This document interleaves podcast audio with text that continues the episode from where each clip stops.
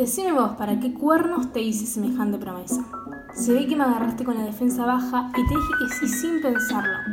Pero esta mañana cuando me levanté y tenía un nudo en la garganta, una piedra que me subía y me bajaba de la boca hasta las tripas, empecé como loco a buscar alguna excusa para hacerme la tarea. Pero no me animé a fallar. Y a los muchachos los había casi obligado a caminar para hoy, así que no podía hacerse raro.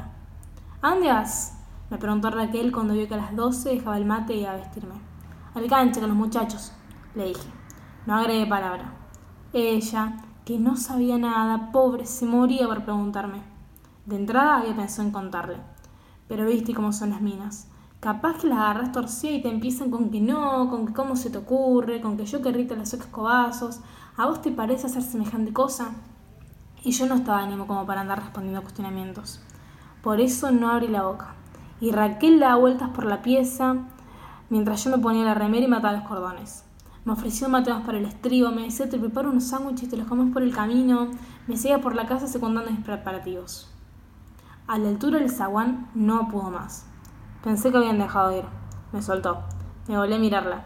No era su culpa. Pero íbamos, respondí. La besé y me fui. Eran las dos y cuarto. Llegué a lo de Beto a la 1 menos 20.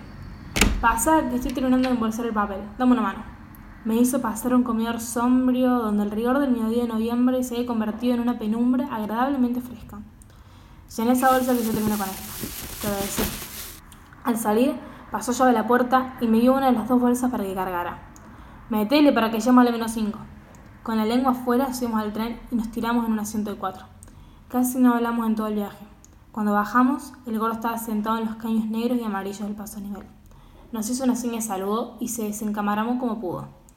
Quedé con Rita que pasamos una y media. Métanle que vamos retrasados. ¿Se puede saber por qué tardaron tanto? ¿Cómo se ve, gordo, que esta mañana no tuviste que hacer un carajo? Le marcó Beto con un gesto hacia las bolsas repletas de papelitos. Caminamos las tres cuadras en silencio. Rita estaba esperándonos, porque apenas el gordo sonó el timbre, nos abrió y nos hizo pasar a la sala. Nos turnamos para intercambiar besos y palmadas, pero después no supimos qué decir y nos quedamos callados. En eso se sintió un ruido de tropilla por el pasillo y entró Luisito y una tromba pateando el número 5 contra las paredes y vociferiendo goles imaginarios. Cuando nos vio, largó la pelota y vino a abrazarnos entre gritos de alegría. ¿Te gusta, tía Ernesto? Me preguntó mientras yo estiraba con ambas manos la camiseta lustrosa que tenía puesta. Che, déjame mirarte un poco. Hizo un silencio de contemplación admirativa. Pero ya parece de la primera, Luisito. ¿Vieron, muchachos? Los otros asintieron con ademanes grandilocuentes. Anda a buscarte la abrigo, Luis, mandó Rita. Y dirigiéndose a nosotros, ¿toman algo, chicos? No, nena, gracias. Vamos un poco atrasados, respondí por todos. Vení, Ernesto, acompáñame. Rita me hizo seguir hasta el dormitorio mientras el gordo y el Beto le tomaban lección a Luisito sobre la formación del equipo en las últimas dos campañas. La verdad es que mucho no lo entiendo, Ernesto. Pero bueno, si te lo pido habrá sido por algo. Yo, para variar, no supe qué decir. Preferí preguntar. ¿A Luisito qué le dijiste? Me miró con ojos húmedos. Le dije la verdad y luego dudando. ¿Hice mal? Y yo qué sé, pensé.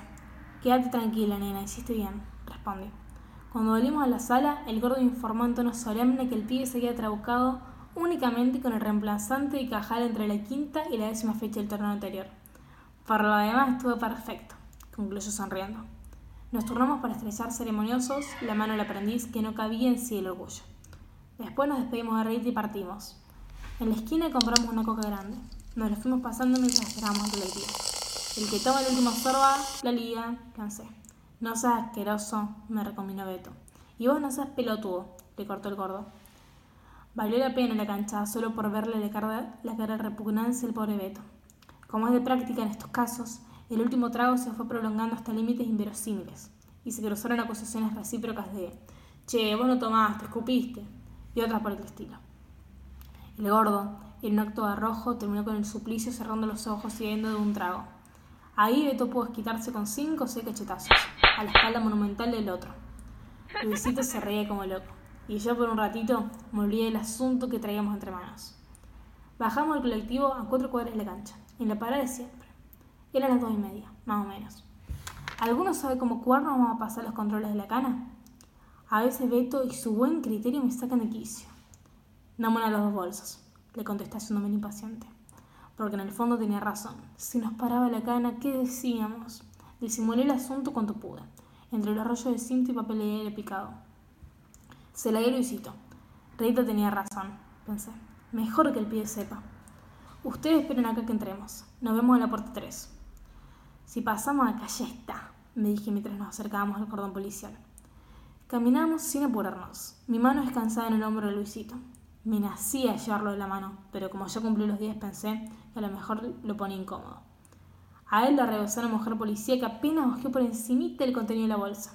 A mí faltó que me sacaran radiografía del tórax y me pidieran el buco dental, pero finalmente pasé. En el acceso mostré los carnets y seguimos viaje. Menos mal que había pagar las cuotas atrasadas en la semana, porque cuando pasamos por la ventanilla vi que la cola era un infierno. Entramos a la cancha y me fui derechito donde me pediste, contra el alambrado, debajo del acceso 3, a mitad de camino entre el mediocampo y el área. Un lugar de mierda, va, para el arco más cercano del sol de frente de media tarde. El otro arco no se ve, apenas adivina. Desde esa altura te lo tapa desde el juez de línea hasta el pibe que alcanza la pelota. Además, cualquier tumulto que haya en las gradas se te vienen encima y te dejan hecho puré contra los alambres. Pero al mismo tiempo un lugar histórico. El único sitio que supimos conseguir aquella tarde gloriosa en que salimos campeones por primera y hasta ahora única vez en nuestra perra y sufrida vida. Por eso me lo pediste. Y por eso enfilamos para ahí apenas entramos. Beto y el gordo llegaron a los cinco minutos. ¿Cuándo empieza la reserva? Preguntó el gordo que venía jadeando. En diez minutos contesté. No es por nada, pero ¿vieron la altura que tiene el alambrado? Beto seguía empeñado en su maldito sentido común. Ya veremos. Lo fulminé con una mirada que no hinches más, lo vi por lo que más quieras.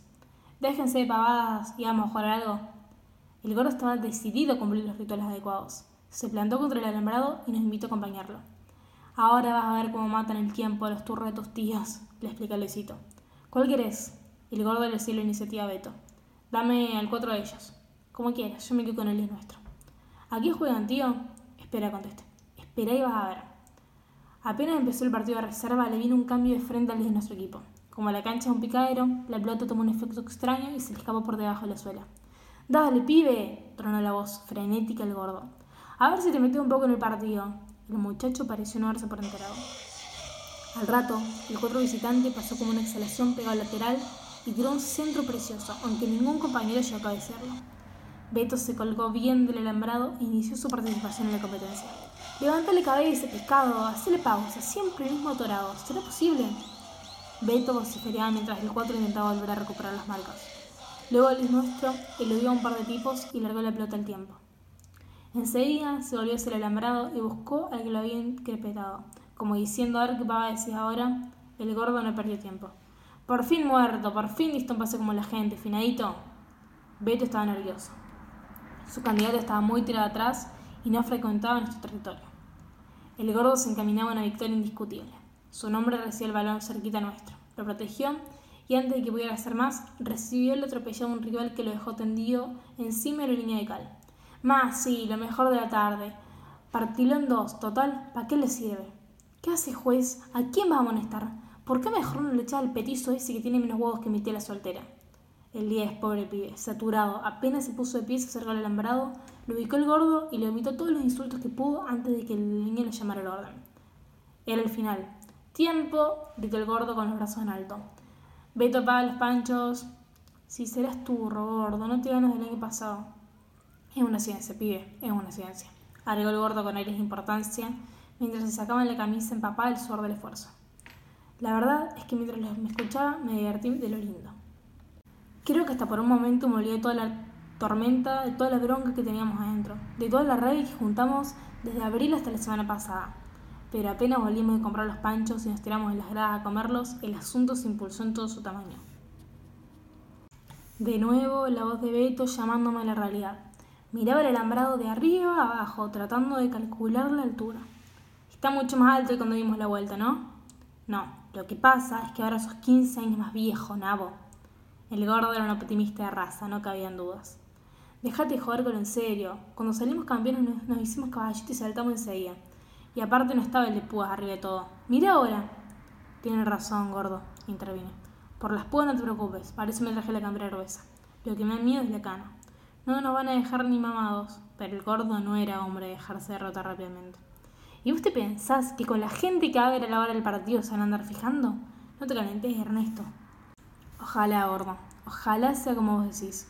La única es hacerlo rápido, en medio del quilombo de la entrada. Beto hablaba mirándose los zapatos. Estaba tenso. Creo que Beto tiene razón, conseguí. Igual tenemos que apurarnos. Terminamos los panchos y volvimos al alambrado.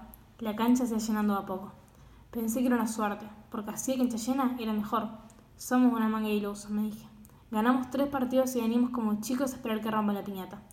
Cuando terminó el preliminar, la gente que estaba sentada tuvo que pararse porque ya no se veía nada. Habían llegado las banderas. Un par de vivitos las ataban en la parte alta del alambrado. Estaba sonando los bombos. De repente, un cantito nació el codo más cercano a la platea. La gente empezó a prenderse. Nosotros también cantamos. Cuando Luisito se sacó la camiseta y empezó a revoltearla por sobre su cabeza y le vi los hombritos pálidos y las pecas, retrocedí 30 años. Me acordé de vos y me puse a llorar como un boludo. Beto me pegó dos bifes y me sacudió de la melancolía. No seas imbécil, a ver si te ve el pibe. El gordo cantaba como poseído. Desde el codo yo tocando encimarse con el primero, pero ahora la gente saltaba. Y yo sentí esa sensación indescriptible de estar en una cancha envuelto por el canto de hincha nuestra, el vértigo del piso moviéndose bajo los pies y ese canto que cinco mil tipos vociferaban desafinados, pero que todos juntos suena precioso, como si hubieran estudiado música. Corriendo la, la tapa del túnel y el gordo hizo una seña. Se plantó bien firme sobre las dos piernas abiertas y se agarró fuerte el alambrado. Beto se le trepó como pudo, escalando la carne rosada a la espalda del otro. ¡Ay! ¿Para qué mierda venís a la cancha mocasines, tarado? Cállate y quédate quieto, gordo, que me estoy cayendo el carajo. Métanle, métanle. Yo miraba para todos lados buscando las canas, pero no se veía nada. Beto por fin llegó hasta los hombros del otro. Atenazó el alambrado con las manos finitas y me gritó que subiera. Me di vuelta hacia Luisito, que interrumpió la revolea de camiseta para darme un abrazo tan fuerte que me temblaron de vuelta las piernas. Gracias, tío, me dijo. ¿Te das cuenta el mocoso? Va y me dice tío, y yo con esta cara de boludo llorando como una madre. Semejante grandulón de 43 pirulos pelado como un felpudo de misterio socio conocido y respetado la institución, subiendo una babucha de un gordo que insulta en dos idiomas mientras sostengo en los dientes una bolsa de papel picado. Pero por otro lado, mejor, porque el llanto y la sensación de ridículo me lavan, ¿entendés? Me purifican. Porque mientras le piso la cabeza al gordo, suelto una recita al escuchar su puteada. Y mientras flameo puntos de caerme y me agarro como puedo la camisa de Beto y siento como hacen las costuras, empiezo a ver la cancha como aquella vez. Hasta las manos de gente. ¿Te acordás? Un gentío increíble. Mientras subíamos al alambrado para tirarnos a dar la vuelta. La soñada, la prometida, la imprescindible vuelta limpia que nos juramos dar cuando fuimos por primera vez a la cancha los cuatro. Un miércoles, que nos rateamos el séptimo grado. Y aunque perdimos 3 a 0 dijimos, el fin de semana volvemos. Y volvimos a perder como perros. Pero de nuevo juramos, hasta que salgamos campeones vamos a seguir viniendo. Y ese día, el glorioso, vos me decías, ¿viste Ernesto? Mira lo que es esto, mira lo que es esto. Y desde lo alto del alambre demostrabas las dos cabeceras llenas, el hervidero sector de los socios. La platea enloquecía. Y ahora es casi igual, porque mientras más me acomodo los hombros de Beto y trato de recuperar el aliento, veo todo el mundo saltando y gritando y escucho los petardos y veo las banderas que brillan en el sol en noviembre y es casi lo mismo, porque viendo la cancha así pienso que si salimos campeones una vez, podemos salir de nuevo. Y me vuelven los dientes tan apretados que los tengo sobre la bolsa, pero no me importa. Ni me importan los cuatro policías que vienen abriéndose paso entre la gente para bajar a esos tres boludos que se creen equilibristas soviéticos. Porque al final entiendo todo. Porque ahora se me borra el dolor de tu ausencia. O mejor dicho, ahora te encuentro. Me parece que todo cierra. Que nos rateamos en séptimo, y que vinimos a las buenas y en las malas y que te enfermaste y que me pediste y que te prometí solamente para esto, para que yo me estire y me agarre el alambre de púas y con la mano libre abra la bolsa y hurgue en el fondo y encuentre bien guardada la cajita. Para que vocifere, dale campeón, dale campeón, junto con el gordo, con Beto, con Luisito y con los otros cinco mil enajenados. Para que Lara mientras mira el cielo y el sol que se recuesta sobre la tribuna visitante. Para que entienda al fin que allí te vas y te quedas para siempre. En ese grito tenaz, en ese amor inexplicable, en las camisetas que empiezan a asomar del túnel y en ese vuelo último y triunfal de tus cenizas.